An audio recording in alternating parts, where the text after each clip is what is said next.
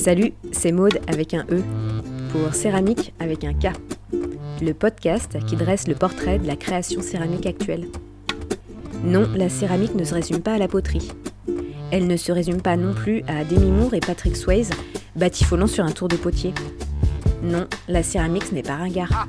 Au contraire, c'est une discipline vaste et éclectique, regroupant des créatrices et créateurs, des artistes aux horizons et pratiques variées. Ici, vous pourrez écouter ces artistes nous raconter leur parcours, leur démarche et leur place dans le monde de la création actuelle. C'est l'heure du podcast Céramique. Allez, c'est parti, en fourchant le tigre. Pour ce nouvel épisode, nous partons au voyage avec la céramiste Emmanuelle Casso. Son parcours est riche et foisonne de mille et une histoires incroyables. Emmanuel est une personne curieuse, inventive et sans cesse à la recherche de nouvelles expériences qui la guident dans sa quête de vivre en harmonie dans l'espace qu'elle occupe. Cela passe à la fois par son travail d'architecte, de dessinatrice et aussi de céramiste. Durant cette conversation, nous avons fait, comme lors d'un voyage improvisé, plein de digressions et emprunté des chemins de traverse pour évoquer la céramique antique, la poterie zéro déchet, le dessin sur Procreate et comment passer à un rythme de vie plus décroissant. Bref, un épisode à savourer en prenant le temps. Bonne écoute. Tout est bon pour moi. Allez, c'est parti alors. Bon, tu sais, c'est toujours un peu la même, euh, la même trame sur les interviews. Je, je suis toujours un, un, fil rouge. Et euh, à chaque fois, je, je débute l'épisode euh, en demandant aux, aux, céramistes quel est leur, euh, leur premier souvenir euh, lié à l'argile. Ouais, carrément. Et ben, euh, c'est marrant parce que euh, du coup, je m'étais jamais vraiment posé la question. Et en fait, euh, j'ai essayé de chercher un peu dans, dans mes souvenirs d'enfant parce que c'est là où on, où on, imagine, en tout cas, moi, j'imaginais avoir eu ce premier contact. Et, euh, et en fait, euh, j'arrivais pas à me souvenir de choses concrètes de moi avec ce rapport à l'argile. Euh, donc, j'ai essayé d'investiguer un peu auprès de ma maman c'est vrai que nous, on a, enfin, ma mère, elle est dans le milieu euh, artistique, euh, elle a eu euh, des compagnons et notamment un compagnon qui faisait de la sculpture. lui, il était sculpteur, donc j'ai souvenir de lui. Euh, en train de travailler. Euh, elle avait d'autres amis qui étaient fondeurs. Enfin voilà, donc on a, on a toujours été un peu dans l'environnement euh, artisanal, quoi, disons.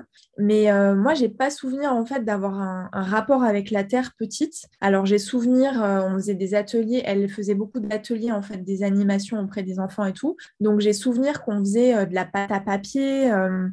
Chez mes grands-parents, je faisais beaucoup de pâte à sel. Euh, je mangeais aussi beaucoup la pâte à sel, mais, mais on faisait voilà plutôt des ateliers comme ça. Mais j'ai pas de souvenir avec moi avec la terre. Donc je lui ai posé la question et elle m'a dit c'est marrant parce que hum, en fait moi j'ai souvenir de quand tu toute petite, mais du coup j'avais deux ans, donc moi je m'en souviens absolument pas. Et en fait on avait été à une foire de potier parce qu'elle avait une amie qui était potière et, euh, et elle me dit voilà il y avait des ateliers possibles avec les, les gamins donc euh, t'étais là, euh, j'étais pas très loin et tout. Et en fait, euh, euh, je me suis juste retournée cinq secondes. Et en fait, quand je me suis re-retournée, tu étais couverte d'argile de la tête aux pieds. C'était de l'argile rouge et tu t'en avais, mais partout. Et, voilà, tu t'étais badigeonnée de, de, terre, quoi. Donc, bon, c'était pas du tout très concluant. J'ai pas fait d'objet ni rien du tout. Mais bon, moi, je m'en rappelle pas. J'étais trop petite. J'avais deux ans, quoi. Donc, donc j'ai j'ai pas de souvenir vraiment mhm. précis, euh, tu vois, avec, euh, avec l'argile. Après, on a fait ouais, de la pâte à sel, papier mâché, des, des, des trucs de, de bidouillage. Euh, mais, euh, mais j'ai pas pris de cours quand j'étais petite. J'ai fait d'autres trucs, quoi, mais, mais pas de la terre finalement. D'accord. Donc, si on en, on croit les souvenirs de ta mère, là, si on se réfère aux souvenirs de ta mère, ton, ton premier contact avec l'argile, ça a été un contact physique, sensuel. Euh, tu t'es recouverte de terre. C'est clair. Ben ouais, c'est un peu dommage, je m'en rappelle pas. C'est ouais, un peu dommage, mais euh, c'est ça visiblement.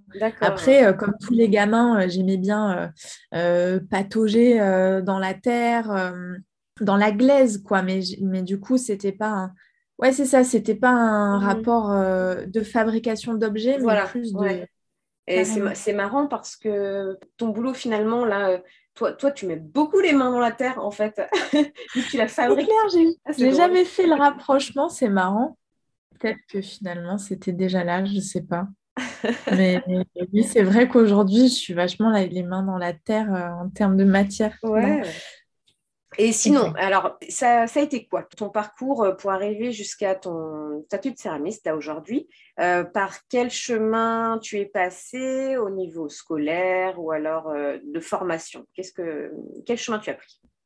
Bah, C'est vrai que, alors, j'ai, enfin, c'est pas très linéaire, quoi. C'est, j'ai un parcours scolaire un peu un peu chaotique et décousu, quoi. Euh, en fait, euh, bah, du coup, moi, j'ai, si je reprends euh, par rapport au bac, par exemple, en fait, moi, j'ai voulu m'orienter faire faire un, bac à appliqué quand j'étais au collège.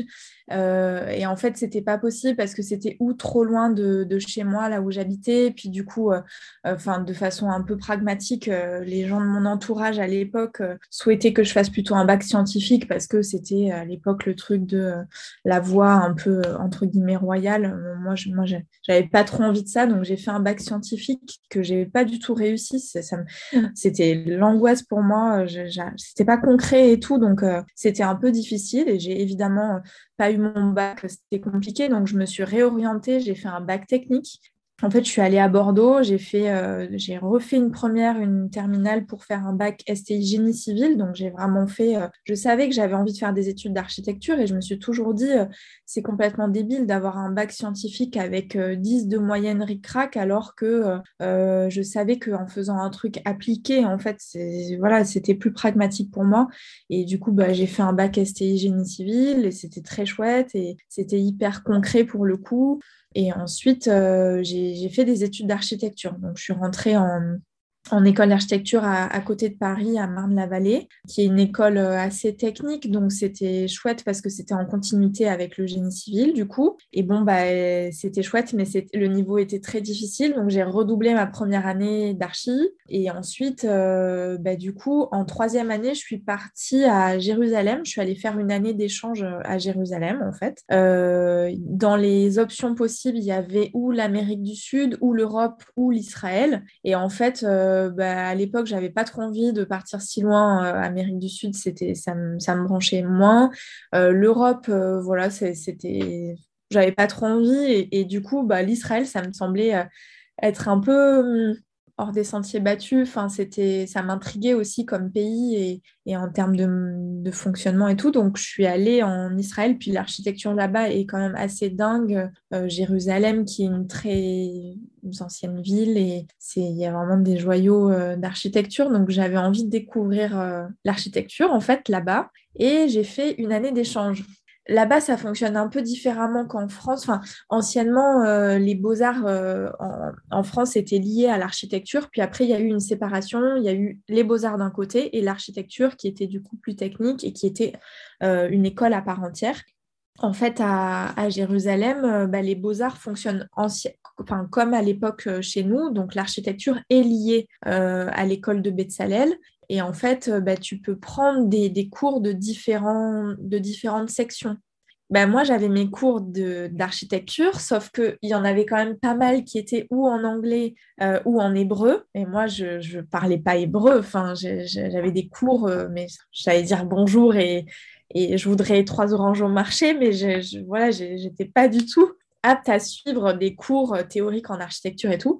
Du coup, bah, je me suis dit, ah, mais il y a des cours de céramique, euh, ça doit être trop bien. Et c'était pratique, donc euh, je c'était appliqué, quoi. Donc, euh, je me suis dit, bon, bah, ça serait plus simple et ça serait chouette de pouvoir faire ça. Donc, en fait, c'est comme ça que j'ai mes premiers vraiment souvenirs, du coup, de moi en train de fabriquer des choses. C'était finalement en 2013 à Jérusalem quand j'ai commencé des, cours de tour en fait avec une prof avec des élèves c'était une section à part entière et donc euh, ben, j'en ai fait pendant un an donc j'ai été formée au tour là-bas en fait donc c'est ça mon premier rapport à la à la céramique c'était vraiment des cours euh, que de tour que de tournage et après il y avait d'autres cours qui étaient euh, sur les émaux mais c'était et en anglais et en hébreu. Et là, ça m'a semblé trop compliqué.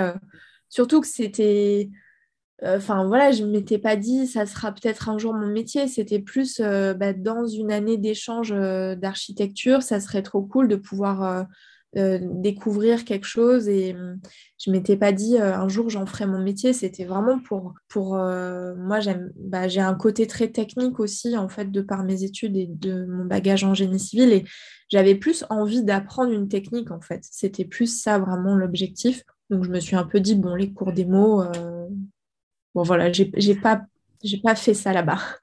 Si on résume, euh, en, Israël, tu peux passer un diplôme post-bac euh, en, céramique. Euh, oui, complètement. Bah, ah en fait, c'est vraiment, c'est un peu comme les arts déco ici. Enfin, tu as des spécialisations, quoi. Donc, bah, en fait, il y a des céramistes, pour le coup, qui ont fait vraiment. Donc, moi, j'ai fait que un an hein, de, de, tournage, mais il y a des gens qui font cinq ans euh, du coup, de, enfin, en fait, c'est du, post-bac, quoi, et, ils font cinq ans euh, de, céramique. Donc, euh, ceux qui font ça, ils, enfin, voilà, ils, voient toutes les techniques, à la fois tour, à la fois la plaque, colombin, enfin, voilà, tout. Et disons qu'ils ont un bagage au bout des cinq ans où euh, eh ben, ils ont appris un peu toutes les techniques et ils sont en mesure de pouvoir, euh, bah, dans leur diplôme, déjà proposer quelque chose qu'ils ont vraiment envie de, développer par la suite, mais euh, ils ont vu toutes les techniques. Donc, en fonction de ça, ils ont, entre guillemets, un vrai bagage.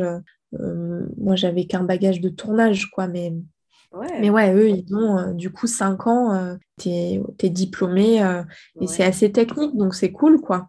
Et tu penses qu'il y a un équivalent en, France? J'avoue que je sais pas trop du coup parce que après, moi, j'ai essayé un peu de regarder parce que du coup, euh, bah, techniquement, euh, le diplôme que j'ai de, Jérusalem, il n'est pas valide en fait en France. Euh, j'ai pas de CAP, par exemple, de, céramiste. Donc, j'avais regardé pour faire un peu une VAE, enfin, voir comment est-ce que c'était possible parce qu'une fois que tu as vraiment le diplôme de CAP, tu peux être artisan là où en fait, sinon tu peux pas forcément. Enfin, sauf si, enfin, sauf erreur de ma part évidemment, mais, je crois que c'est ça et que et, hum, et, aussi, euh, enfin, j'avais trouvé que Bon, moi, j'ai pas fait ça, mais en tout cas, ce qu'ils proposaient là-bas, l'aspect aussi euh, des émaux, j'ai l'impression que en France, par exemple, tu peux passer un CAP de tournage, donc tu vas être euh, en compétence sur le tournage, donc le rapport à la Terre, qui est déjà euh, hyper long euh, à avoir et tout. Hein, mais, mais du coup, j'ai pas l'impression que tu as un bagage comme ça à 360 en école post-diplôme, je veux dire. Après, tu peux faire des stages. je sais qu'à Dieu-le-Fille propose des choses et tout. Enfin, voilà. Et, mais j'ai l'impression que c'est un peu plus à ton bon vouloir, toi, si tu es intéressé et que tu as les moyens aussi, parce que, ben, en fait, c'est c'est vrai que là, moi, je suis en train de faire des, formations euh, pour les émaux, euh, haute température et tout. Euh, ça a un coût, quoi. Alors que bah, quand tu es en études, je trouve ça chouette que ça puisse être intégré à un parcours à 360, quoi.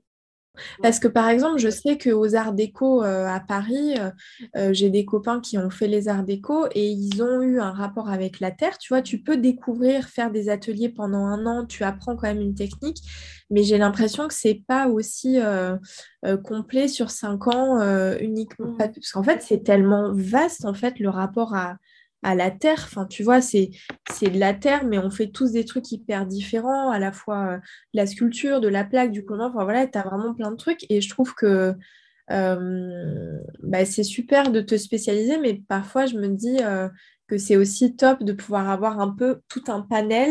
Et ensuite, une fois que tu as vu toutes les techniques, bah, tu sais que c'est ça qui t'intéresse plus que ça. Bien sûr. Mais bon. ouais. Lorsque tu es revenu de Jérusalem, alors tu, as fait quoi? Alors oui, bah quand je suis venue, revenue de Jérusalem, en fait, je ne suis pas revenue de suite en France parce que je suis partie voyager pendant un an, euh, donc avec mon petit sac au dos.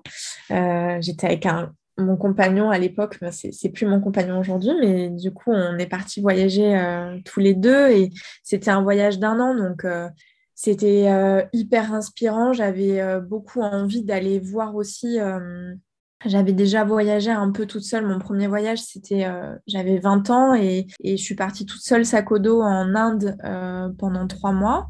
Et donc ça, c'était vraiment mon premier voyage euh, un peu loin, disons.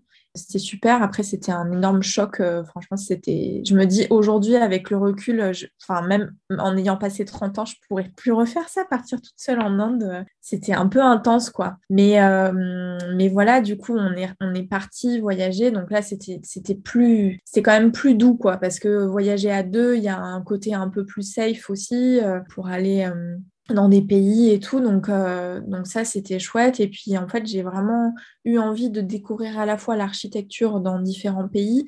Et en fait, le fait d'avoir fait quand même de la, de la céramique pendant un an, euh, ça m'avait aussi un peu conditionné par rapport euh, à l'artisanat et tout. Donc, c'est vrai que ben, quand on était en Amérique du Sud, par exemple, j'avais hum, été visiter des ateliers de potiers.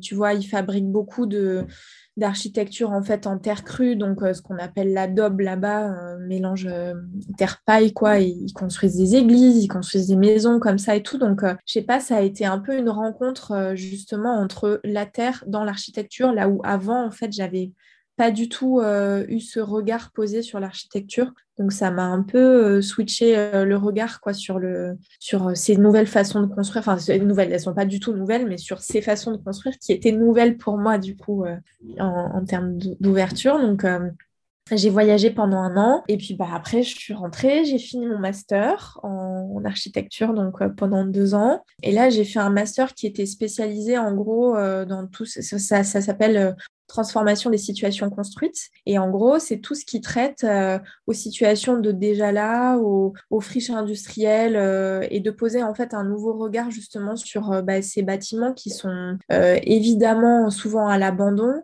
qui en fait demandent à être regardés peut-être un peu plus finement que juste être rasés. Puis on, voilà, il y a eu toute une époque de la tabula rasa où on ne cherchait pas forcément à regarder, euh, sauf si c'était vraiment un patrimoine complètement dingue euh, en pierre ou enfin voilà, mais, sinon euh, il y a eu plein de trucs qui ont été rasés parce que entre guillemets ça n'avait pas d'intérêt architectural et du coup bah, j'ai fait mon diplôme dans cette thématique-là.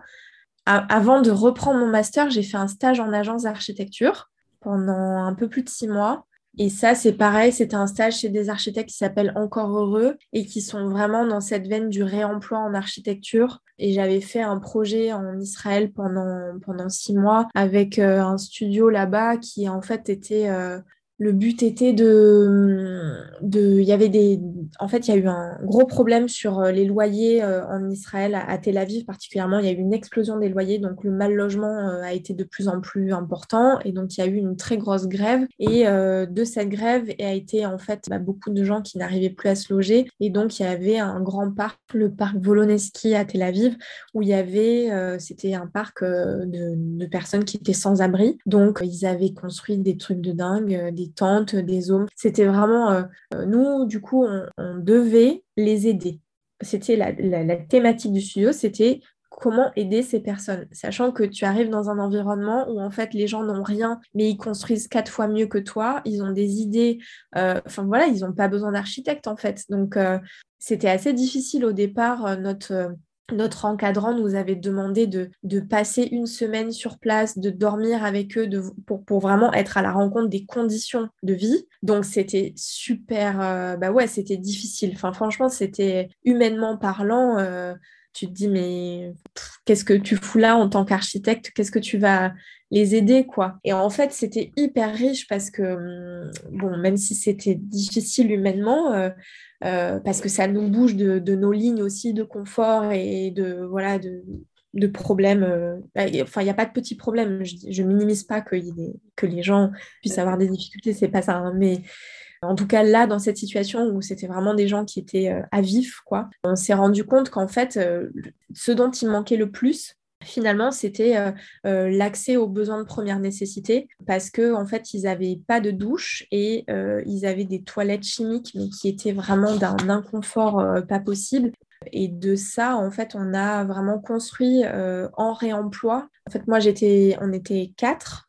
Et donc, il y a, nous, on a construit des toilettes sèches toilettes sèches avec partie urinoir et voilà pour pouvoir aussi offrir une, intimité et autre chose que des toilettes sèches. Et il y a d'autres groupes qui ont construit euh, euh, des, douches. Encore un autre groupe qui a construit des lavabos avec des miroirs parce que, bah, par exemple, c'est con, mais en fait, pour aller chercher du travail, il y a pas mal euh, d'hommes qui ont besoin de se raser. Et du coup, on s'est rendu compte qu'ils n'avaient même pas ce premier truc de pouvoir se raser devant un miroir ou, ou de, s'apprêter. Et, en fait, ça parle aussi d'estime de soi quand on a ce rapport de pouvoir être propre, avoir un peu de, de maquillage, enfin, c'est superficiel, mais je veux dire, en tout cas, ce, premier pas de prendre soin, bah, ça passe par finalement des espaces architecturés qui euh, offrent en fait cette possibilité-là. Donc, euh, tout en réutilisant de l'eau pour les douches, avec un système de, décantation. Enfin, bon, voilà, je rentre en détail là-dessus, mais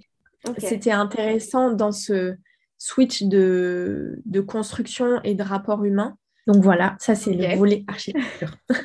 Et alors justement, dans, toutes ces expériences euh, professionnelles là, que, tu as, que tu as menées, euh, comment la Terre, elle vient, elle vient s'insérer? Alors, quand je suis rentrée de, voyage et que j'ai commencé, j'ai refait mon master, bah, j'ai repris des cours de. Euh, ça, me manquait, vachement en fait de pouvoir euh, euh, avoir un contact avec la terre. En fait, je me suis réinscrite à des cours. Les cours de tour étaient trop chers pour mon budget à ce moment-là. À Paris, c'était vraiment. Je me suis inscrite en fait à des cours de modelage avec la ville de Paris j'étais contente de faire autre chose que du tour parce que je crois qu'au bout d'un an, euh, j'en avais un peu marre en fait de, faire des... Je fais du tour aujourd'hui, hein, donc euh, je, décrédibilise pas le fait de faire du tour, c'est trop bien. Mais j'en avais vraiment marre en fait de faire euh, des, bols et des, tasses et des trucs circulaires. quoi. J'avais envie de faire un peu autre chose que du tour et j'étais trop contente du coup d'être dans ce cours de modelage où j'ai découvert la Terre autrement. Donc j'avais plus euh, un rapport à l'objet, là où, enfin, à l'objet non utilitaire. Et j'en ai fait pendant bah, trois ans. Euh, et donc, euh, bah, j'ai même un peu plus en fait, cinq ans, ouais. Donc, j'ai fini mon master, puis après, j'ai travaillé en agence quand je, je, suis sortie diplômée, quoi. Et donc, c'était toujours un à côté. je faisais beaucoup de... Enfin, j'en faisais deux fois par semaine. Et après est venu le moment où j'ai eu envie de... J'en avais marre de mon boulot en agence. J'avais envie de, découvrir une autre agence, enfin d'autres types d'architecture. Enfin, dans mon parcours chaotique, ça fait aussi partie du package, mais en fait, euh, j'ai démissionné le jeudi j'avais fait une demande de rupture conventionnelle, ça n'a pas, ça n'avait pas fonctionné. Et euh, bon, au bout d'un moment, je me suis dit bon, il faut, il faut se bouger. Je, je me plaisais plus à, 100% et j'avais envie d'autre chose. Donc, euh, je me suis dit bon bah, tu vas retrouver du travail. Euh, enfin voilà, maintenant il faut, faut bouger quoi. Et en fait, j'ai démissionné le, jeudi. donc c'était février. J'ai démissionné fin, fin février et avec mon conjoint avec qui je partage ma vie aujourd'hui, on, on est parti à Rome. Euh, donc c'était le lundi. À Rome, euh, le, jour même, j'ai appris le décès de mon papa. Super euh, difficile. J'avais démissionné le jeudi. Le lundi, j'apprenais qu'il était, parti. Et, et ouais, c'était, c'était une période qui était hyper compliquée c'était compliqué parce que l'année d'avant, en fait, j'avais j'avais deux ans auparavant, j'ai fait une formation complémentaire à l'école de Dupéré euh, pour faire de l'illustration euh, parce que j'avais, j'ai toujours un peu dessiné euh, en parallèle et, et je sais pas, je m'intéressais au milieu du livre et hum, et à l'illustration. Donc, j'ai fait une formation complémentaire euh, à Dupéré. Et de là, en fait, je me suis dit, ah, mais euh, mon papa qui était atteint de, schizophrénie et de bipolarité, euh, il avait fait une énième tentative de suicide. Et de là, je me suis dit, waouh, mais en étant adulte, je connais tellement peu cette maladie, euh, euh, je m'en suis toujours beaucoup éloignée pour me protéger, mais au final, je ne le comprends pas, je ne comprends pas cette, euh, cette maladie et tout. Et puis là, j'ai eu un peu un déclic. C'était en 2018 et je me suis dit, mais en fait, j'ai trop envie de, de, faire un roman graphique pour déjà aller à sa rencontre à lui. Et c'était aussi pour moi une de lui dire euh, mais euh, regarde comme tu es important pour moi là où j'arrivais pas à lui dire de, vive voix enfin j'avais l'impression de jamais être assez là pour lui euh, c'était compliqué quoi de hum, voilà c'était un rapport qui était un peu difficile Et au final, ben, donc j'ai, fait un dossier de candidature. En fin janvier, j'ai su que j'étais acceptée et j'ai commencé l'accompagnement à ce projet de roman graphique. Euh, c'était donc le jeudi, j'ai démissionné. Le samedi, j'ai commencé la formation et le lundi, il est décédé. Donc, en fait, euh, lui, il savait pas. Et je me suis retrouvée avec tout ça. Et évidemment, euh, ce projet de roman graphique qui me portait vachement, bah, au final, c'était censé pour, me, pour voilà, me rapprocher de lui et il n'était plus là. Donc j'étais là, bon, ok, d'accord, bah, en fait, ça n'a plus de sens. Et puis, et puis il y avait la terre là-dedans qui était, qui était un à côté. Ça a été un vrai échappatoire. je me suis dit, bah, en fait, je, je m'y suis mise corps et âme dedans. Ça, c'était en 2019. J'ai commencé un peu, euh, je, continue encore mes cours de modelage à ce moment-là, donc euh, j'ai fait du modelage. Et euh, jusqu'à, donc c'était décembre, donc décembre 2019, ouais. Là, je me suis dit, ah tiens, le tour, ça me manque un peu. J'aimerais bien revenir en fait au tour. Et je me suis inscrite à des, ateliers libres à Clé Atelier à Paris. Euh, c'était plus suffisant et puis c'était euh, à ce moment-là bah, du coup j'avais plus de plus de boulot en agence. Donc euh, je me suis dit ah bah peut-être qu'en fait tu pourrais t'installer un tour chez toi. Donc là est venue une période une période un peu intense aussi parce que donc mon conjoint, il est peintre, donc il avait son chevalet dans notre appartement de 30 mètres carrés à Paris. Donc lui, il avait son, chevalet dans le, salon. Et moi, j'avais calé notre tour dans la chambre, enfin mon tour dans, dans notre chambre. Donc il y avait le lit, 10 cm, et le tour qui était juste à côté. Ouais, j'avais pas de four et en même temps, euh, en fait, j'ai fait du tour, euh, mais sans jamais vraiment cuire mes pièces, qui est un peu euh, finalement le quand on apprend à tourner, et c'est un peu ce que je faisais à Jérusalem, en fait, on cuisait très très peu de pièces. disons que bah, c'est quand même assez technique le tour, donc bon, même si j'avais quand même un an de, pratique, mais finalement, de, de m'y remettre, j'avais un peu, j'avais perdu quand même sur l'aspect. J'avais pas perdu les gestes, mais finalement, en termes techniques, c'était pas vraiment ce que je voulais en termes de pièces. Donc, j'ai produit, j'ai cassé, enfin voilà, j'ai jeté beaucoup de pièces euh, de cette production-là. Et en fait, à un moment donné, donc est venu le confinement. J'avais mon tour, donc c'était chouette, euh, entre guillemets, puisque du coup, j'étais pas privée de ça. Ça a été aussi un échappatoire euh, bis pendant cette phase-là. Et puis après, du coup, avec euh, mon compagnon, on s'est dit, bon, bah là, il nous faut un atelier parce que ça devient vraiment compliqué. Euh, moi, je m'étais toujours pas dit à ce moment-là que j'allais euh, lancer une activité de céramique. C'était vraiment plus pour moi. J'en offrais autour de moi, mais voilà, c'était plus un loisir plus plus, quoi, disons. Et après, on s'est dit avec mon compagnon qu'il faudrait qu'on ait un autre espace parce que ça devenait... On a intégré un atelier à Montreuil qui s'appelle Amnu Atelier euh, où on partageait 10 mètres carrés euh, tous les deux. Euh, donc c'était à Montreuil et c'était génial parce qu'on a fait des super rencontres. Il y avait plein de... En fait, il y avait différents corps de métier qui étaient là. Donc il y a des artistes qui sont à la fois... il y a des photographes, il y a des sculpteurs, Valentin et Juliette qui sont encore là-bas, Alexandre et Esther qui sont des des dessinateurs, des sculpteurs, enfin voilà, ils ont fait les arts déco. Il y a Mariae qui est céramiste euh, qui est encore là-bas, donc euh, ça a été super, de... c'était des trop belles rencontres humainement. Euh, voilà, ça nous a aussi un peu fait du bien de, sortir de cet entre-soi qui est génial par ailleurs pour plein d'autres points, mais là c'était trop bien de pouvoir être dans un bain de création aussi, de pouvoir parler aussi des galères que c'est bah, d'être dans ce milieu-là, c'est voilà, pas toujours très simple. quoi. Mais disons qu'il n'y avait pas de four sur place parce que Mariae, elle, euh, elle fait de la haute température et elle était, elle, voilà, elle a une autre organisation, elle n'avait pas forcément besoin d'avoir un four sur place. Euh, ben, c'était l'année de mes 30 ans et euh, donc j'ai fait une grosse fête pour mes 30 ans et j'ai eu euh,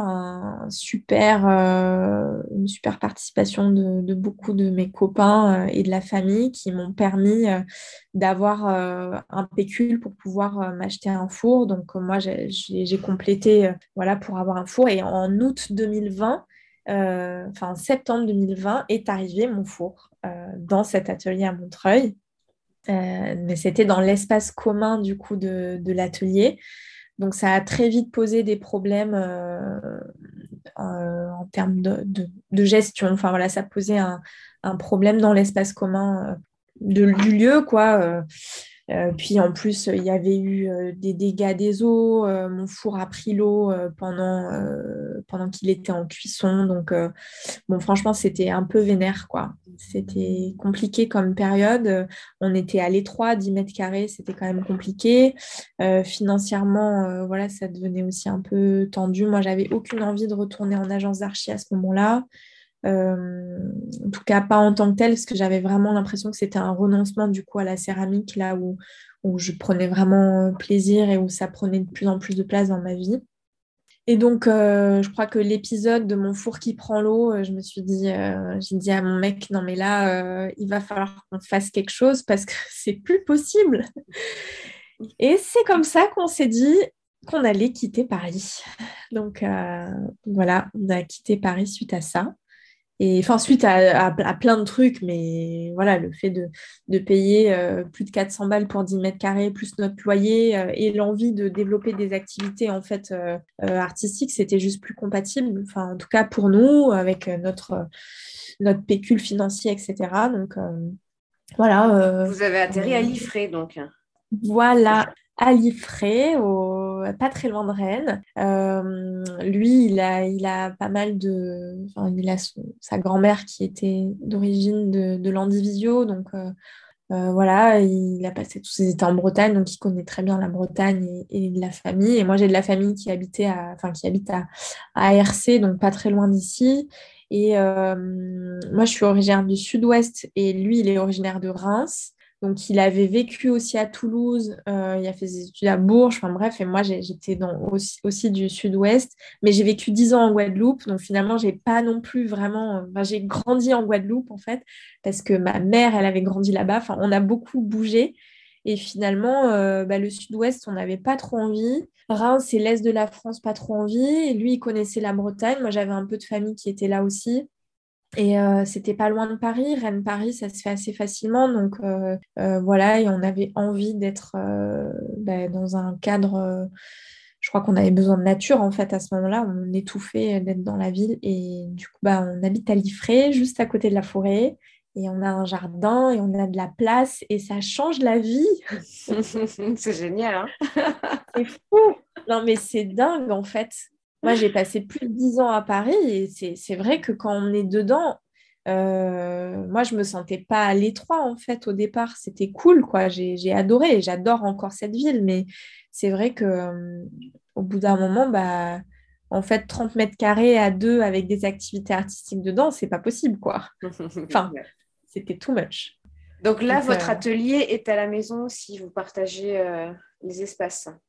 Ouais, alors euh, ce qui est assez génial, c'est que bah, en fait, on a chacun un atelier dans cette maison. Donc, on a chacun notre espace euh, qui, nous est, propre. Et ça, c'était hyper important parce que bah, ça permet aussi d'avoir une vraie liberté et, une visibilité aussi de, production et tout. Et, euh, et on a notre, notre salon qui est un salon studio où on s'est aménagé un un coin lit, mais, mais voilà, c'est finalement, euh, enfin c'était soit il y en a un ou deux qui a euh, son atelier dans le salon, soit on a notre chambre qui est dans le salon. Et finalement, la chambre, euh, bah, c'est un peu l'endroit où on, est quand même le moins parce qu'on y dort.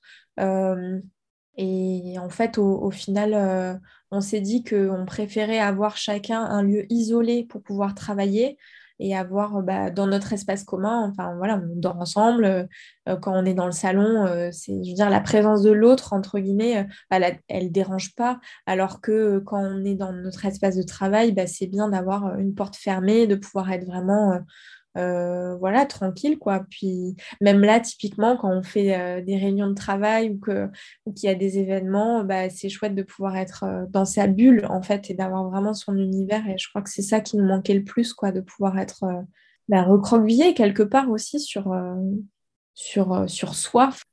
Ouais, ouais, ouais. tu as eu une vie en tout cas qui un début de vie qui ressemble à un, grand voyage hyper riche, c'est incroyable. Ouais, c'est cool si ça se calme un peu dans les années à venir. Parfois, je me dis, c'était un quota, peut-être que ça peut permettre d'avoir les dix prochaines années un peu plus calmes. En tout cas, c'est, c'est, Et alors aujourd'hui, est-ce que euh, toi, tu, tu t'identifies comment Pardon? Tu penses que tu es plutôt céramiste, plutôt potière, plutôt plasticienne? Parce que finalement, euh, tu explores plein de médiums. Euh, je sais pas. je sais pas, je suis une bidouilleuse, quoi. J'aime, je, je sais pas, ouais. C'est, compliqué pour moi, je crois, de, de mettre une étiquette. Euh, bah, potière, oui, parce que quelque... enfin, je fais des pots, je fais de l'utilitaire, donc c'est vrai que ça, c'est... Et j'adore faire de l'utilitaire, je trouve que c'est génial de pouvoir euh, avoir des objets euh, dans un quotidien qui... où on se raconte une histoire avec, ou en tout cas où, on a, je sais pas, moi j'ai des tasses qui, qui sont de différents céramistes et j'adore euh, le matin euh, prendre mon café et tout dedans. Enfin voilà, un rapport à l'objet utilitaire qui est, qui est très chouette, mais en même temps, euh, je, fabrique des petits objets, j'ai des, espèces de petits, des petits rochers soliflores qui sont des objets que je développe depuis 2017. Donc c'est à la base vraiment plutôt un objet qui était pour moi parce que j'adore récupérer, récolter des petits trucs on peut avoir des vases de fleurs séchées, avoir des bouquets, etc. Mais j'avais envie d'avoir un micro-objet et finalement, euh, en fait, dans mon voyage, c'est vrai que euh, au Japon, par exemple, ils ont euh, tout ce rapport à, l'objet, aux petites choses, cette sensibilité aussi à la matière, enfin à l'environnement qui, qui, les entoure, à la nature, quoi. Et ils font des tout petits petits vases euh, mais qui sont tournés généralement. Donc, c'est vraiment des, bijoux euh, en termes d'objets. Euh, mais, mais voilà, mais du coup, je pense que ça m'a aussi beaucoup influencé pour réaliser ces espèces de petits galets. Mais j'avais envie d'un truc un peu plus incongru. Et bon, bah, c'est comme ça que l'objet est né. Donc, à la fois, je suis hyper intéressée à l'objet à la fois à l'utilitaire. Enfin, je sais pas, j'arrive pas. C'est aussi une réalité. J'ai beaucoup de difficultés à faire des choix dans ma vie euh, parce que euh, bah, il y a l'architecture, il y a l'illustration, il y a la céramique et j'ai envie de tout faire tout le temps. Et je crois qu'en revanche, je me définis pas trop comme euh, artiste. Euh, tu vois, c'est marrant parce que quand j'ai fait ce projet Terre-Terre euh, avec la Société du Grand Paris, euh, ils avaient fait un petit texte de présentation et tout pour, pour, présenter leur lauréat. Et au début, ils avaient mis l'artiste plasticienne Emmanuel Casso. Et en fait, quand j'ai lu ça, je me suis dit, mais, mais c'est pas du tout moi. Enfin, je sais pas, je suis technique, quoi. C'est plutôt un rapport potier, ouais, céramiste, bah oui, parce qu'on émaille, mais j'étais là, oh là là, je sais pas, ça m'a fait paniquer, quoi. Donc, euh, je sais pas, ça me fait paniquer. Artiste plasticienne, pas du tout, ça me panique.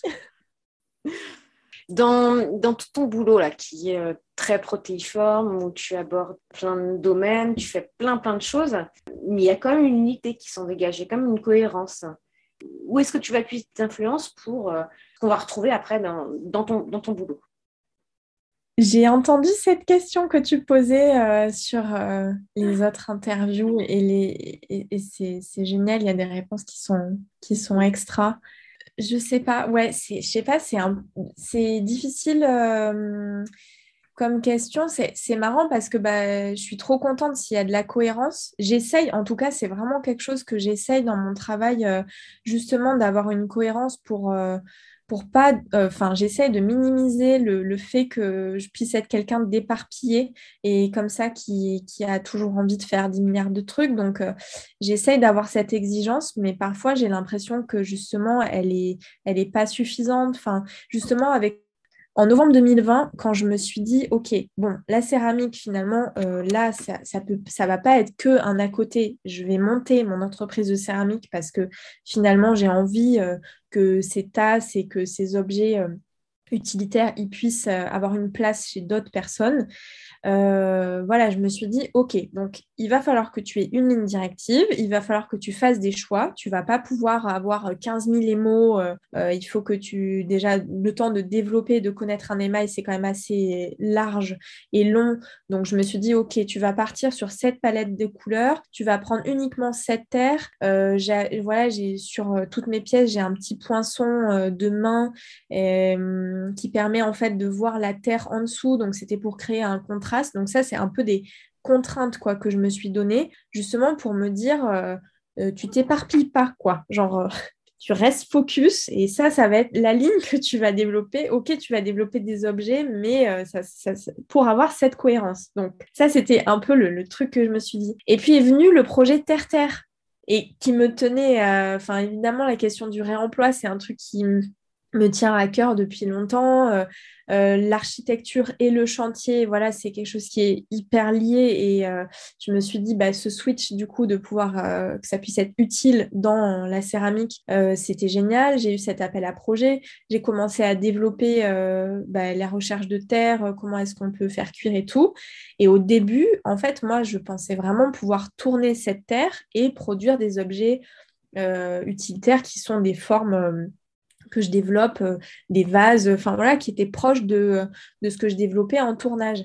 Et en fait, cette terre, elle était pas tournable parce que euh, soit elle était trop sableuse, pas assez plastique, enfin voilà, et, très, euh, très chamoté, donc ça faisait vraiment mal. Euh, j'avais mis des gants et tout, mais je sais pas, j'aimais pas trop finalement ce rapport avec la terre, c'était pas ce que ça m'inspirait, donc je me suis dit, bon, bah, je vais modeler cette terre. En la modelant, je me suis dit, ah, mais ça serait génial de pouvoir faire apparaître sur la même pièce différentes terres. Et donc c'est comme ça qu'est venue mon, mon envie finalement de juxtaposer deux terres l'une au-dessus de l'autre. Euh, et, en fait, ça m'a beaucoup plu en termes de, à la fois de forme, à la fois de, de matière, de juxtaposition et tout.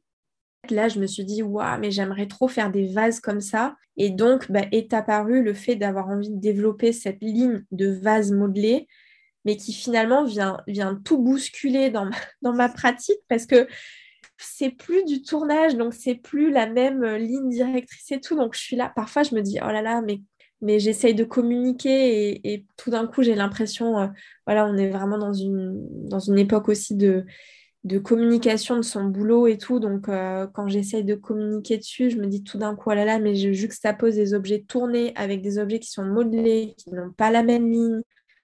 Non, moi, je, je trouve pas. Je trouve que ton boulot est, assez cohérent justement euh, dans, ah son ensemble parce que euh, tu, on, voit donc c'est assez minimaliste. Euh, il y a aussi mm. le travail de la ligne, de la forme. Et, oui, qu'on comprend bien quand on sait que tu, tu viens du monde de l'architecture aussi d'abord, quoi. Ah ouais, ok, mm. trop bien. Comment? Tu en doutais? Ah ouais, non, mais le doute, c'est comme le choix.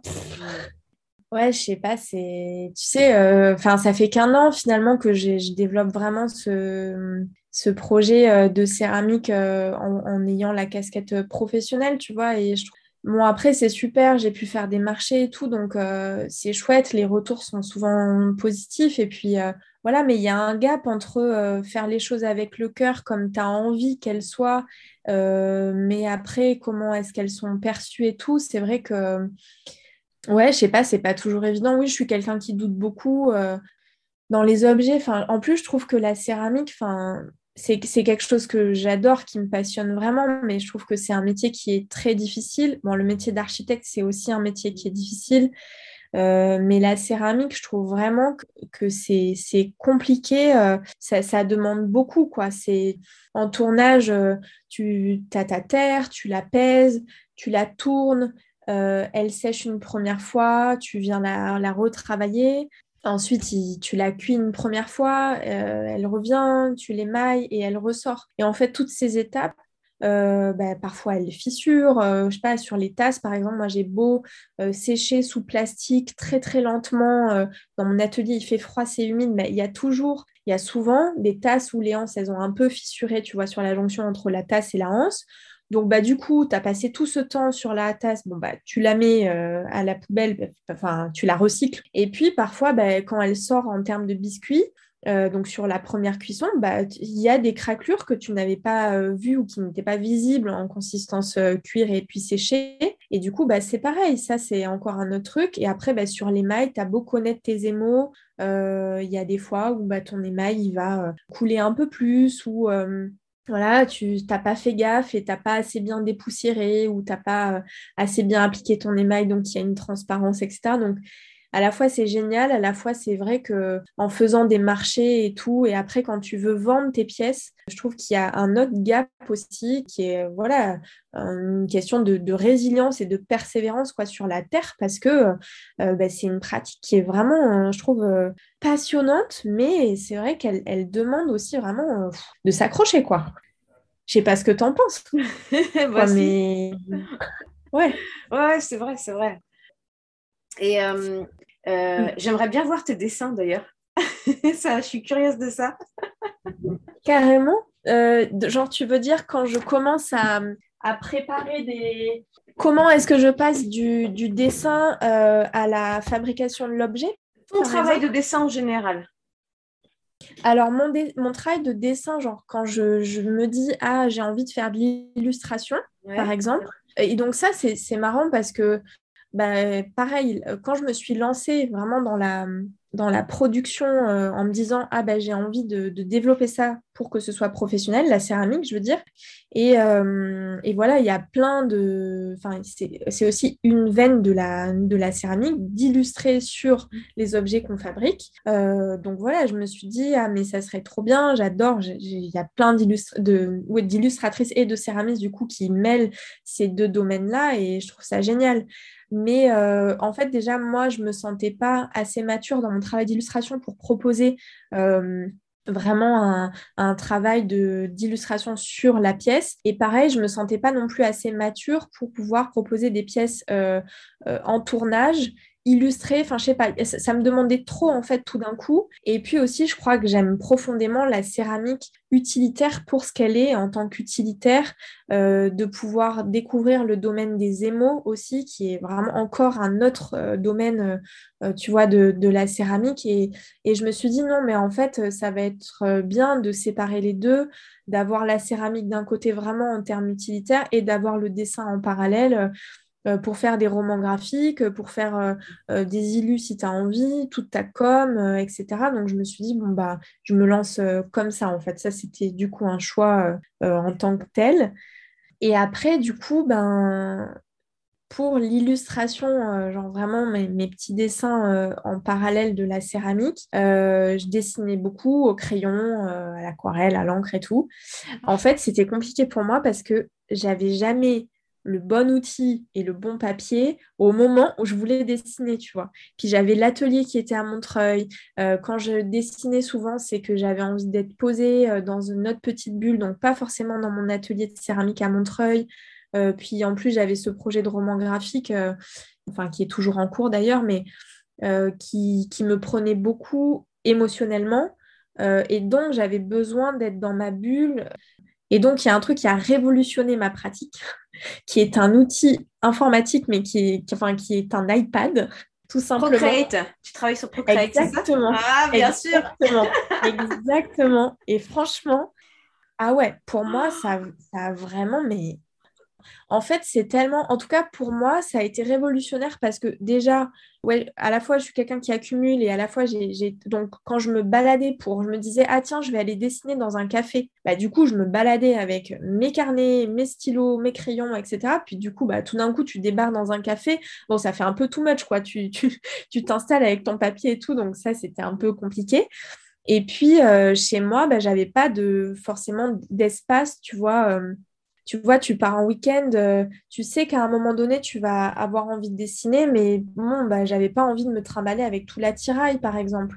Je suis quelqu'un qui doute beaucoup, donc euh, finalement, d'être sur papier, moi, ça m'angoissait de ouf parce que euh, j'avais toujours l'impression que c'était pas assez bien, que si je faisais ce trait, enfin voilà, je pouvais pas revenir en arrière. Et Procreate, ça m'a vraiment libérée dans ce, sens-là parce que bah en fait je fais, je défais, je refais, je déplace. Euh, euh, finalement la couleur me plaît pas, je change la couleur et je trouve que c'est d'une libération mentale. Aujourd'hui, bon voilà, je me considère pas du tout comme illustratrice, mais en tout cas l'illustration fait partie de ma pratique et j'ai vraiment le sentiment d'avoir aussi beaucoup évolué dans mon trait, dans euh, justement le fait de se libérer un peu, de ne plus avoir peur finalement de faire une erreur parce que tu sais que tu peux y revenir. Après, ça change pas. Euh, enfin, je sais que du coup, toi, tu fais de la sculpture et il y a tout un rapport à la matière. Et, et, quand tu dessines avec euh, de l'encre, enfin, de façon traditionnelle, euh, je sais pas, il y a des illustratrices. Je pense à Anne Montel, par exemple, qui est une illustratrice. Enfin, évidemment que son boulot à elle, il est tellement dingue à l'encre et qu'elle a toute une technique et une pratique et tout. Ben, je sais pas. peut-être qu'elle utilise Procreate, mais c'est vrai que les rendus sont pas les mêmes. que, ça n'a rien à voir. Évidemment, ça ne se compare pas. En tout cas, moi qui ne suis pas illustratrice, qui n'étais pas dans une technique euh, donnée au départ, euh, ben, finalement, euh, je sais pas, le, dessin digital, moi, ça m'aide beaucoup. Au final, j'y passe beaucoup de temps parce que je considère vraiment le stylet comme un crayon. Donc, c'est-à-dire que je ne vais pas forcément faire des aplats, je vais vraiment dessiner trait par trait tout, mon dessin. Donc, je trouve qu'on peut aussi avoir ce rendu texturé et... attends, dernière petite digression avant de revenir à l'interview. Ton roman graphique, il avance aussi? Ça continue? Euh, Ouais, ça continue et c'est vrai que ça, c'est, assez difficile émotionnellement. Bon, maintenant, ça va quand même un peu mieux parce que bah, c'était 2019, euh, donc ça fait toi, trois ans. Et voilà, et du coup, j'avance. Après, j'ai fait des dossiers. J'avais fait un dossier pour une résidence à Rome, justement, avec la Villa Médici, euh, mais j'avais pas été prise. Donc, c'était, voilà, c'est beaucoup de doutes. Et en même temps, je l'ai jamais soumis en maison d'édition. Donc, donc là, c'est pour 2022, il faut que je l'envoie en maison ah d'édition. Je m'y confronte, mais tu vois, c'est tellement un projet de cœur que la projection de me dire ça, ça et c'est évident que ça intéressera pas tout le monde et que et qu'il n'y a pas 18 000 euh, maisons d'édition qui vont me dire oui. Mm. Et donc du coup, comme c'est un projet tellement euh, personnel et en même temps qui, à mon sens, est, est nécessaire parce que la question de la maladie mentale, elle ne touche pas que moi. Il y a plein de gens en fait qui ont des amis d'amis ou des connaissances ou qui ont vécu avec euh, des personnes, euh, tu vois, qui étaient atteintes de, de maladie mentale et, moi j'ai envie que ce soit un hommage aussi euh, pour lui, mais un témoignage. Et en fait, bah oui, mon père, euh, il était atteint de schizophrénie, mais il n'était pas schizophrène. Enfin, je veux dire, dans le sens, c'était pas ça qui le définissait. Et il était défini par tellement d'autres choses. Il était artiste, il était, il écrivait. Enfin voilà, il avait vraiment euh, plein d'autres casquettes. Et, en fait, c'est vrai que j'ai envie de parler aussi euh, d'amour dans ce, dans ce projet de BD parce que, euh, bah oui, mon père, il était pas, il n'avait pas la case normale, entre guillemets, mais moi, il m'a toujours dit qu'il m'aimait, il m'a toujours dit qu'il était fier de moi, il m'a toujours encouragé. Là où il y a, moi, j'ai des copines ou des copains qui ont des parents normaux, dans ce que la norme, euh, elle, est considérée dans notre société, qui leur ont jamais dit je t'aime, qui leur ont jamais dit euh, qu'ils étaient fiers d'eux. Euh. et en fait, je trouve que c'est important de, de, je sais pas, de parler de ça aussi, que bah, les gens qui ont, qui ont ces fragilités-là, il y a des forces à d'autres moments. Je sais pas, ils, ils ont leur place en fait. Ils ont leur place. Et et en, fait, c'est juste une question aussi de comment est-ce qu'on regarde ces personnes et comment est-ce qu'on on les accompagne aussi euh, en étant individuel, euh, enfin en étant un individu euh, en connaissance de cause. Je pense que ça fait peur. Et moi, la première, ça m'a fait flipper pendant des années.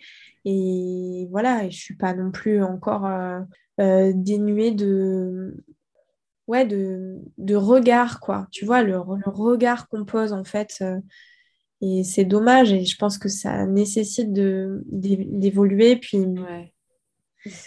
Et ouais, c'est. J'espère qu'on pourra la lire, hein, que ça sortira. Non, mais ça serait trop chouette. Ouais, ouais, non, c'est. J'espère aussi. En fait, je me dis au début, je me disais que ça avait plus de sens parce que bah il était plus là, mais en fait, euh, pour en avoir parlé justement au fur et à mesure autour de moi, euh, c'est vrai que bah, la question de la, maladie mentale, il y a, je pense que ça, ça touche aussi euh, finalement plus que juste un témoignage et un récit. Donc, euh, Ouais, bien sûr. Bon, on revient à l'interview. Oui, pardon. Je me disperse. oui. Ce que je voulais savoir, c'était dans où est-ce que tu vas puiser ton inspiration? Dans, dans quel domaine tu vas chercher? C'était ça la question, c'est vrai. Bah, alors, euh, je dirais un peu à plein d'endroits. Euh, je suis quelqu'un d'assez curieux et très gourmande de, plein d'univers. Donc, euh, à la fois, je vais la chercher dans l'architecture, dans le design, dans le voyage, dans l'illustration. Il y a vraiment plein de choses qui se mêlent je sais pas si, enfin, ça ne se ressent pas aujourd'hui, par exemple, dans mon boulot, parce que hum, le travail d'émail, c'est quelque chose que je suis en train de développer. Et moi, je fais de la basse température, c'est de la faïence que je, que je, que je travaille, euh, parce que à la base, en fait, j'avais envie de travailler cette terre Enfin, là, je m'éloigne. non, non vas-y, vas-y, vas-y. C'est pas possible. non, mais c'est important parce que, en fait, au début, ça s'appelait Circular Clay, ce que j'ai lancé. Donc, c'était vraiment dans, dans l'idée de l'économie circulaire en céramique, etc. Et après, j'ai changé parce qu'en fait, je me suis dit, non, mais on peut pas. Par... Enfin, c'est vraiment un sujet aussi, ça. Euh, est-ce que la céramique, c'est. Euh, tu peux avoir une céramique éco-responsable? Enfin, tu vois, à un moment donné, on utilise des matières, on va puiser la terre, on, fait des fours qui montent à haute température, ça utilise de l'énergie. C'est pas parce que euh, tu utilises de l'énergie verte, tu vois, que tu. Enfin, tu produis des choses, ensuite des objets et tout. Donc, j'ai eu un peu un cas de conscience à un moment donné où je me suis dit, bon, bah, je peux pas appeler ça circular clay parce qu'en fait, c'est pas vraiment de la céramique éco-responsable, tu vois.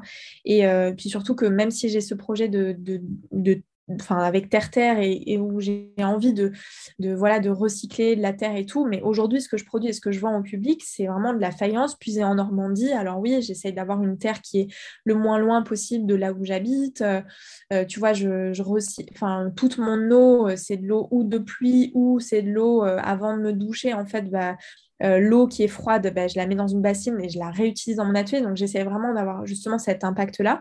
Et la faïence, en fait, c'est une terre euh, donc à la fois qui cuit basse température, donc ça veut dire qu'elle utilise moins d'énergie pour, euh, cuire, mais aussi, ben, en fait, c'est une terre qui est disponible en plus grande quantité. Quand j'avais fait des recherches et tout, voilà, c'est une terre qu'on utilise depuis la nuit des temps. Avant d'utiliser de la haute température, on utilisait de la basse température. Et voilà, et aussi, elle permet d'avoir un peu plus de, de de couleurs, euh, des émaux un peu plus vifs et tout. Donc voilà, moi je m'étais dit, ah c'est trop cool, c'est une terre qui me convient bien, etc. Et en fait, avec ce projet Terre-Terre, j'ai aussi découvert un nouveau truc que je connaissais pas du tout avant et euh, qui est plutôt les émaux haute température, donc tout ce qui va être euh, l'école de Daniel de Montmolin ou de Litch, ou voilà, qui est vraiment euh, bah, fabriquer des émaux à partir euh, de choses que tu vas glaner euh, ou des cendres de ta cheminée, etc. Et, bon, bah, ça, c'est quelque chose auquel je suis en train de me former. et, donc, tout ça pour revenir sur le fait que ça ne se transparaît pas dans forcément dans mon travail aujourd'hui parce que j'utilise des émaux, euh, je fabrique mes émaux, mais c'est des bases assez lisses en fait, euh, euh, même si j'essaye d'avoir sur certains émaux un travail un peu moucheté, mais qui se voit vraiment de, très près. Et donc j'aimerais vraiment développer ce côté un peu plus, un peu plus matière, tu vois, que à mon sens j'ai pas encore aujourd'hui. Donc finalement mes influences, c'est vraiment des, des céramistes qui vont beaucoup travailler la terre, euh, la surface, euh, les mailles vraiment comme matière rugueuse ou comme matière en tant que telle. Euh, et je pense à, par exemple, Studio Alluvion qui sont aux États-Unis ou Michael Buckley, tu vois, qui lui va récupérer ses terres et il fabrique ses émaux à partir de terre glanée. Il y a une céramiste dont j'aime beaucoup le travail aussi qui s'appelle sur Instagram, elle s'appelle Studio Antonia Maria et elle travaille, euh, tu vois, vraiment avec justement la surface, la texture. Elle vient euh, euh, travailler aussi en profondeur certaines aspérités de surface, quoi. Elle vient graver, puis remettre de l'émail. Donc, tu vois, elle travaille vraiment la, matière en tant que telle. Après, il y a, y a deux autres céramistes dont j'aime beaucoup le, le travail. C'est Chloé Rosetta Bell euh, et, là, le Limousin, tu vois, qui font pareil, elles ont un travail de. mais qui est, qui est très très loin de ce que moi je fabrique aujourd'hui, en fait, qui est vraiment.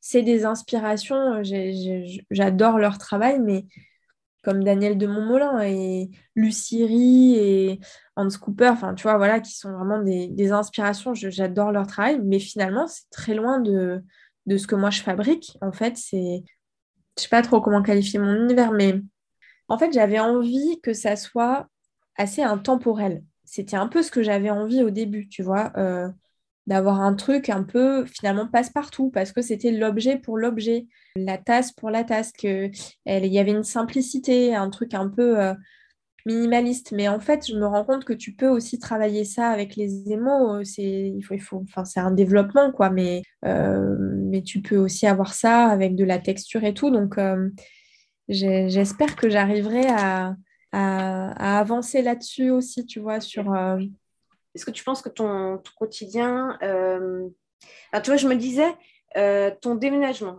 le fait d'avoir quitté la ville pour venir vivre à la campagne, est-ce que tu penses que ça a impacté aussi ta production et ton esthétique? Eh ben, euh, c'est marrant parce qu'en fait, au moment où tu me poses la question, euh, tout d'un coup, ça fait hyper sens parce que j'ai jamais fait le rapprochement, tu vois, avec le déménagement, mais en fait, carrément. Parce que, en fait, je pense que ça m'a ça m'a en fait ça a ouvert une possibilité je pense d'être là et d'avoir la forêt tu vois à côté de pouvoir aller récupérer de l'argile de pouvoir euh, ben, ne serait-ce qu'avoir des gens autour de moi qui ont une cheminée et te dire que tu peux récupérer les cendres. À Paris c'est juste infaisable.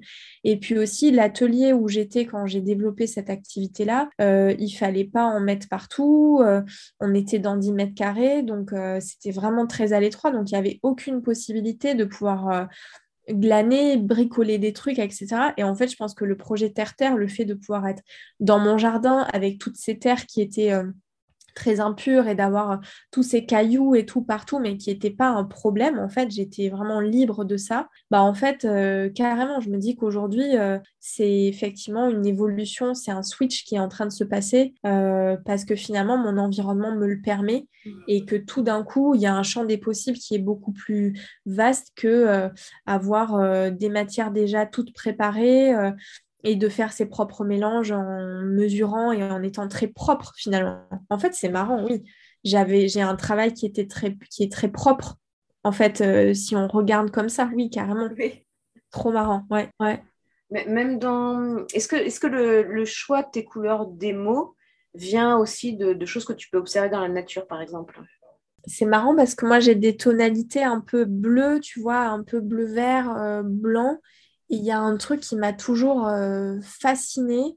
Euh, et j'ai d'ailleurs euh, des tatouages de ça, mais bon, enfin, c'est les nuages. En fait, ça m'a vraiment, ça m'a toujours, ouais, c'est une fascination, quoi. Le ciel, les nuages, les changements, et, puis du coup, bah, c'est bleu. J'ai vécu aussi aux Antilles, donc en fait, ce rapport à l'eau, à la nature, au sable, Enfin, c'est marrant, ouais, bah, carrément. Je pense que c'était pas forcément conscient, mais, mais qu'en tout cas, oui, dans, dans ce, développement-là, euh, je me suis dirigée vers des choses peut-être que, que je connaissais ou qui étaient, où j'arrivais à m'identifier en fait avec euh, plutôt, euh, plutôt le ciel, je dirais. Mais peut-être que justement, maintenant, il y aura un peu plus de, de nature, de sol, quoi. Enfin, de... Là, c'était peut-être plus aérien ou ouais, dans, dans le ciel. Et peut-être que là, je, je vais finir par m'ancrer et que je vais réussir voilà, c'est ça, à poser un truc. T'as raison, ouais, c'est vrai. c'est vrai. Alors, ton, installation, elle est, elle est toute récente. Est-ce que tu as envie de, la céramique, de ton activité céramique aujourd'hui? Pas du tout. Non. Pas du tout. Ouais, non. C'est une question. Euh, non, j'en vis pas du tout. Euh, donc ça fait un an. En novembre, euh, en novembre cette année, ça a fait un an. Euh, j'ai fait des marchés, mais en fait, c'est vrai que j'ai fait des, des, marchés de créateurs à Paris ou j'ai fait des marchés de potiers. Bon, déjà, les marchés de créateurs, les places sont hyper chères. C'est genre 500 balles le stand, donc c'est vraiment très très cher. Et bah, c'était à Paris, donc il y a le déplacement, etc.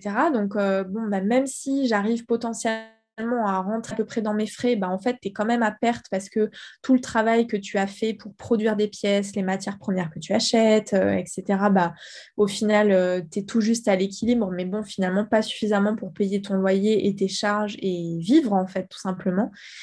Euh, au début, c'était difficile pour moi de, revenir en agence d'archi parce que j'avais vraiment l'impression que c'était un renoncement à la céramique, qu'il fallait que je fasse un choix et que euh, il fallait soit que je sois architecte, soit que je sois céramiste à plein temps, mais que c'était pas possible d'être dans un entre-deux.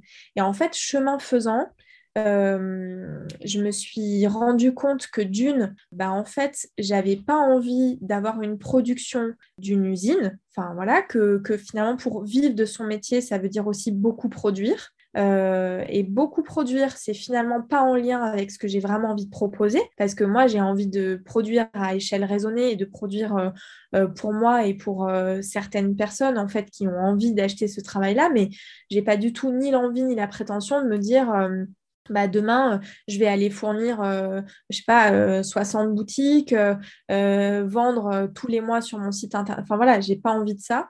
Et du coup, je me suis rendu compte que mon échelle de production, elle était finalement compatible avec une activité d'architecte de, parce que j'allais voilà, choisir de, de, produire moins.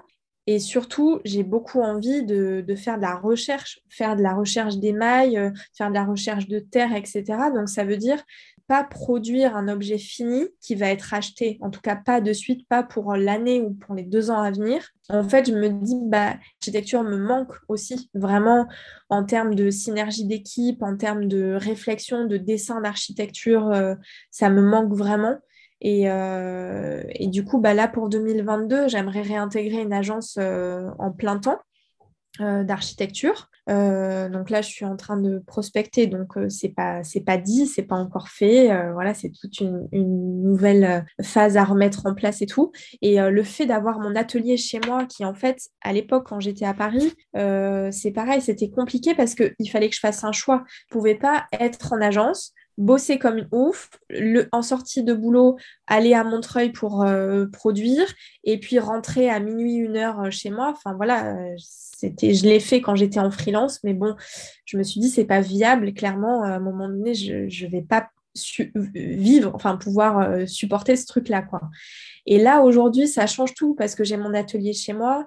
En province, les rythmes en agence sont un peu différents quand même qu'à Paris. Euh, donc, euh, ça veut aussi dire que, bah, voilà, on a, enfin, il y a beaucoup de gens qui ont, euh, je sais pas moi, des activités la semaine. Ils font une activité sportive, une activité euh, je sais pas, manuel, euh, ils vont boire des coups avec des copains. Euh, voilà, bah, aujourd'hui, je bois beaucoup moins de coups avec mes copains, hein, ce qui me manque beaucoup, mais, mais j'ai du coup plus de temps pour produire, donc je me dis que c'est un nouvel équilibre qu'il faut que je trouve.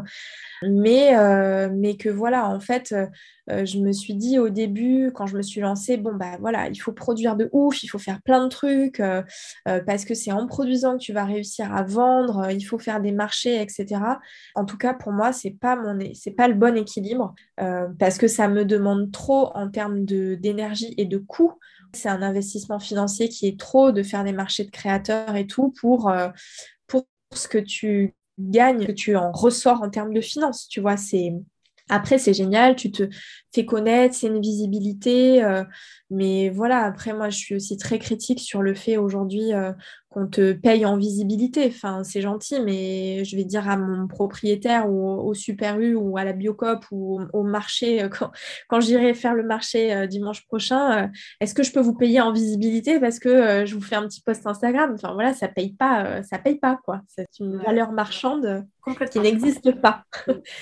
Donc j'en reviens un peu de ce truc-là et c'est vrai que c'est un peu un bilan, là, le bilan de l'année 2021 qui j'avais plein d'espoir, de volonté, euh, de me dire que, que voilà, que j'allais, euh, que c'était beaucoup de travail, mais que ça allait finir par payer, etc. Et, et bon, bah, ça paye pas les factures et, et je me dis aussi que je m'épuise là-dedans, donc euh, il faut que, en fait, je, là, j'ai besoin de rééquilibrer et de revoir justement euh, ce, truc d'aspect financier parce que parce que c'est c'est ouais c'est pas viable malheureusement en tout cas pour moi après voilà chaque mmh. céramiste mmh. a sa son propre parcours quoi mais je trouve ton discours euh, très lucide hein. il n'y a pas de honte en fait hein. je pense faire un autre boulot à côté, c'est mal vu, mais en fait, bah, non, hein, c'est la réalité. Hein. clairement ça.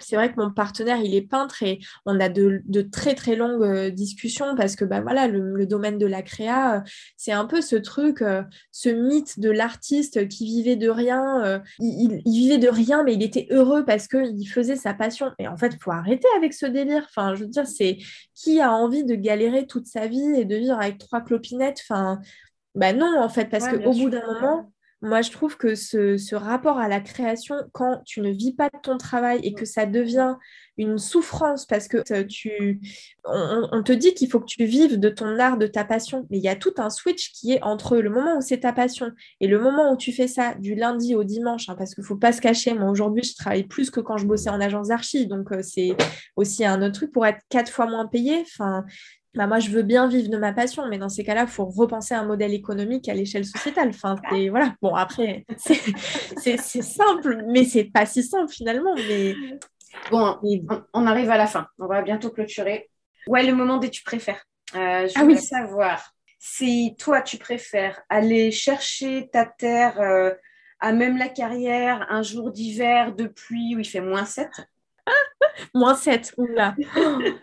Ou alors tu préfères tourner une terre qui a mal été dégraissée, tu sais, où elle est un peu crade, il y a plein de cailloux, plein de feuilles, enfin, oh. tu te blesses, euh, c'est horrible. Ah non Ah, c'est super dur Ah là là, j'avais entendu ça aussi et je trouvais que c'était difficile à chaque fois les, les questions, mais c'est vraiment, tu trouves hyper bien les comparatifs. C'est très difficile. Est-ce que je préfère? Alors moi, j'ai un problème avec le froid.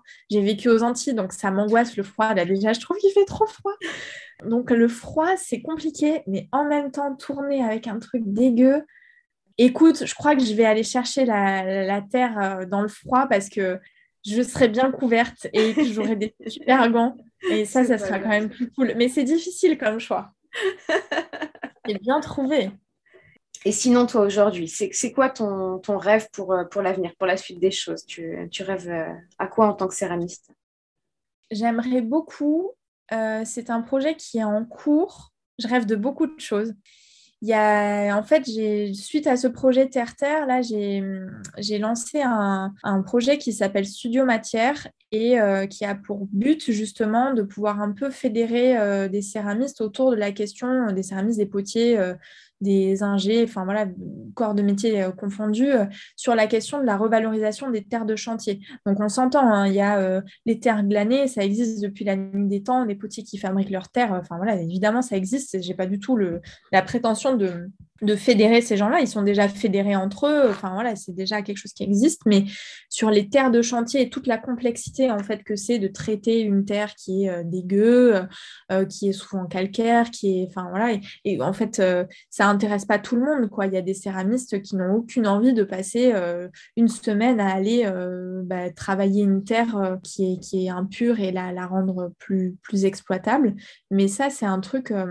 J'aimerais beaucoup réussir à fédérer du des, céramistes ou différents corps de métier autour de ce projet-là. Et de pouvoir échanger aussi parce que je trouve que bah, justement Studio Alluvion qui sont aux États-Unis, ils ont tout un cycle de formation et hum, et il propose en fait euh, des découvertes, d'aller chercher sa terre, etc. Donc c'est des choses qui existent aussi en, France, euh, mais, euh, mais voilà, spécifiquement sur la terre de chantier et qu'on puisse à la fin travailler aussi avec des collectivités territoriales et de pouvoir aller récupérer cette terre de façon légale, etc. Bah, ça, c'est un truc que j'aimerais beaucoup développer mais qui demande euh, voilà, d'être fédéré pour aussi avoir une force de frappe euh, qui est plus importante que juste euh, soit seul dans son coin. Quoi.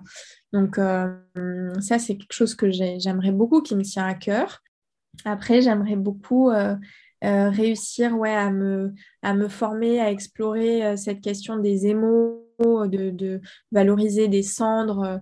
Je me dis que ça serait trop chouette de pouvoir euh, bah, avoir des, collections avec euh, euh, certaines cendres de certaines cheminées. Je trouve ça assez dingue de, de se dire voilà j'ai récupéré des cendres qui viennent du sud-ouest ça ça sera pas la même chose que en Bretagne que vers Reims enfin voilà et de pouvoir expérimenter tout ça j'ai hâte de ça Mais j'arrive, enfin voilà, c'est vraiment des tests.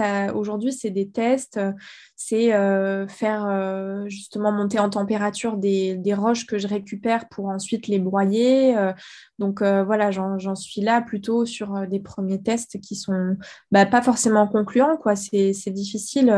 Bah, J'ai pas eu vraiment de formation, donc je fais ça avec des bouquins. J'essaye de regarder sur des sites et des plateformes et tout.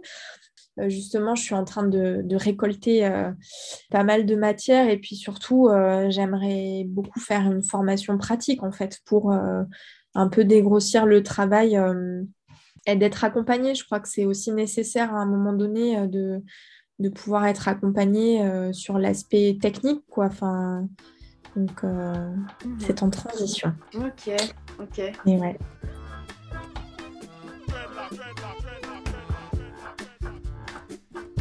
Merci d'avoir écouté Céramique, le podcast. N'hésitez pas à vous abonner ou à nous laisser 5 étoiles. À bientôt pour une nouvelle rencontre autour de la Terre.